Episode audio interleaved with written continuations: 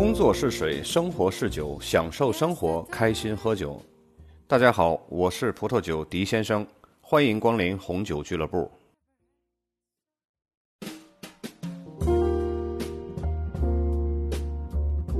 这期节目，咱们来开始介绍意大利中部的产区。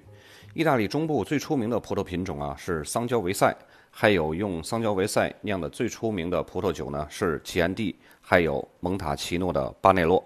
然而，意大利中部远不止这些，还有用当地和国际葡萄品种混合酿造的清新爽口的白葡萄酒，或者是酒体饱满的优质红葡萄酒，在整个中部产区呢也是十分成功的。在意大利中部产区呢，我们会介绍托斯卡纳、翁布里亚。拉齐奥、马尔凯和阿布鲁佐这五个主要的产区。首先，咱们先来介绍一下意大利中部的气候和葡萄栽培。中部的葡萄酒产区主要是位于波谷的西南面，分布在贯穿意大利半岛的亚平宁山脉地区。葡萄园呢会建在这条山脉的丘陵或者是山谷中。高海拔呢对于炎热的气候会起到缓和的作用。而且半岛两侧的沿海地区呢，也会受益于这种海风的凉爽。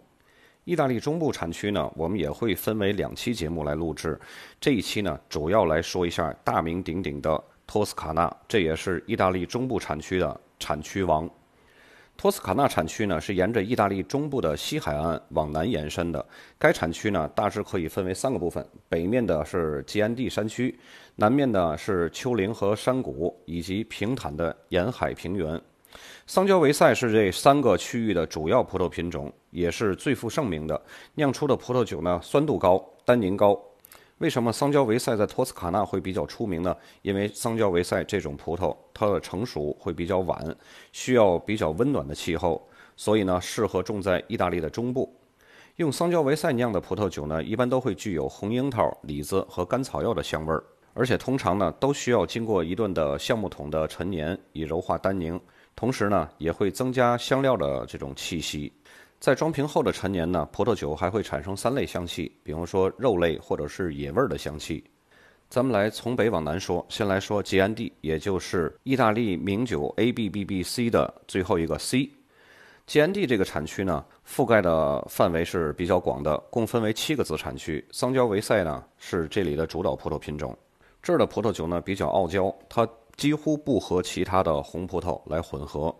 大批量酿造吉安蒂的酒庄呢，使用的葡萄呢都是来自产区内比较大的范围，酒标上呢都会标上吉安蒂 DOCG。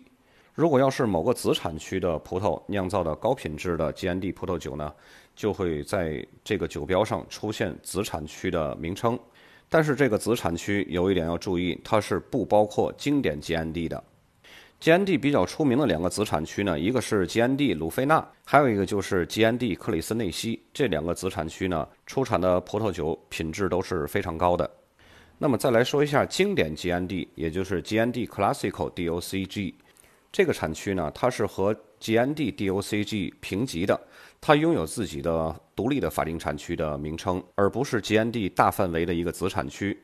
我们在意大利简介的时候呢，有说过这个经典 classical 是一个什么意思。我现在再重复一遍，就是随着时间的推移啊，很多的法定产区的范围就会被扩大了，允许在原产区以外增加的种植面积。然后，经典 classical 这一术语呢，表示葡萄酒完全是用原先划定的区域内的所种植的葡萄来酿造的。所以说，经典吉安蒂这个产区和吉安蒂是没有任何关系的。虽然经典吉安地是被吉安地包含在内的，这个有点像什么呢？有点像北京、天津和河北省的这种关系。虽然北京、天津都在河北省的境内，但是他们是平级的，都是省级单位。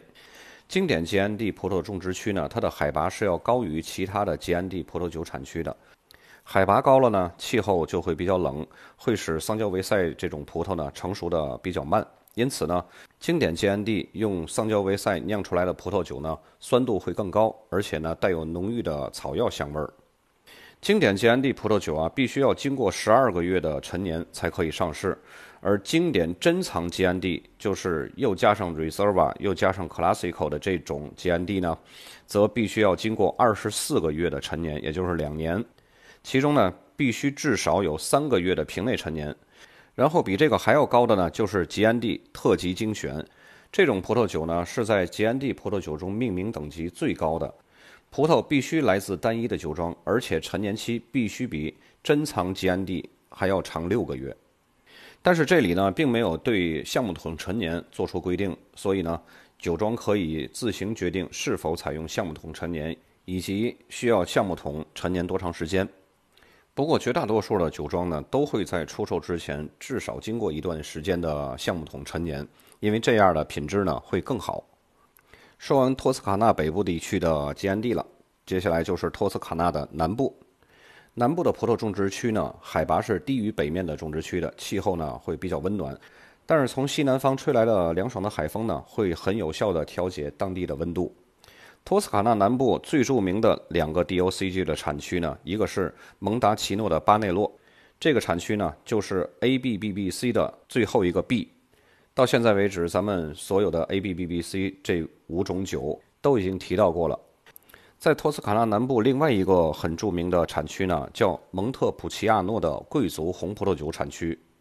由于气候的因素，托斯卡纳南部的葡萄酒呢，会比齐安蒂的葡萄酒，嗯，在浓郁度啊、酒体方面会更加饱满。根据当地的法规规定呢，蒙达奇诺的巴内洛必须完全用桑娇维塞来酿造，而且呢要经过至少五年的陈年，其中还得包括两年的橡木桶陈年才可以上市销售。而蒙特普奇亚诺的贵族红葡萄酒呢，则可以将桑娇维塞跟其他的葡萄品种呢混合，并且必须在销售前至少陈年两年。如果要是再有一些个差年份，或者是有一些葡萄藤过于年轻呢？酿造蒙达奇诺的巴内洛或者是蒙特普奇亚诺的贵族红葡萄酒的酒庄呢，可以自行降级为 DOC 葡萄酒。这类的葡萄酒呢，就会被称为蒙达奇诺的罗素或者是蒙特普奇亚诺的罗素。接下来就是托斯卡纳的最南边沿海地区了。这个沿海地区是一个非常神奇的地方，它几乎不怎么种当地的葡萄品种桑娇维塞，而是种了很多波尔多的黑葡萄品种，还有其他的国际的葡萄品种，在这儿呢都得到了广泛的种植。虽然它的级别不高，为什么级别不高呢？因为它不是用桑娇维塞来酿的酒，但是呢，这里的酒的品质是非常非常好的。咱们平时所听说的超级托斯卡纳都是诞生在这个沿海地区的。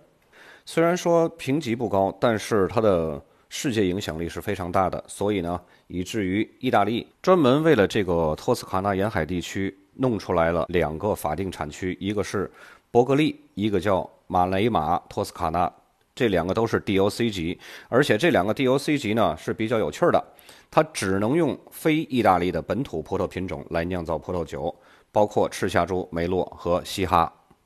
托斯卡纳这个产区啊，它的主要考点呢，呃，会有几个选择题。一个就是经典吉安地，葡萄酒必须经过十二个月的陈年；经典珍藏吉安地是二十四个月，这个时间一定要记清楚。还有吉安地特级精选，它是要比珍藏吉安地长六个月。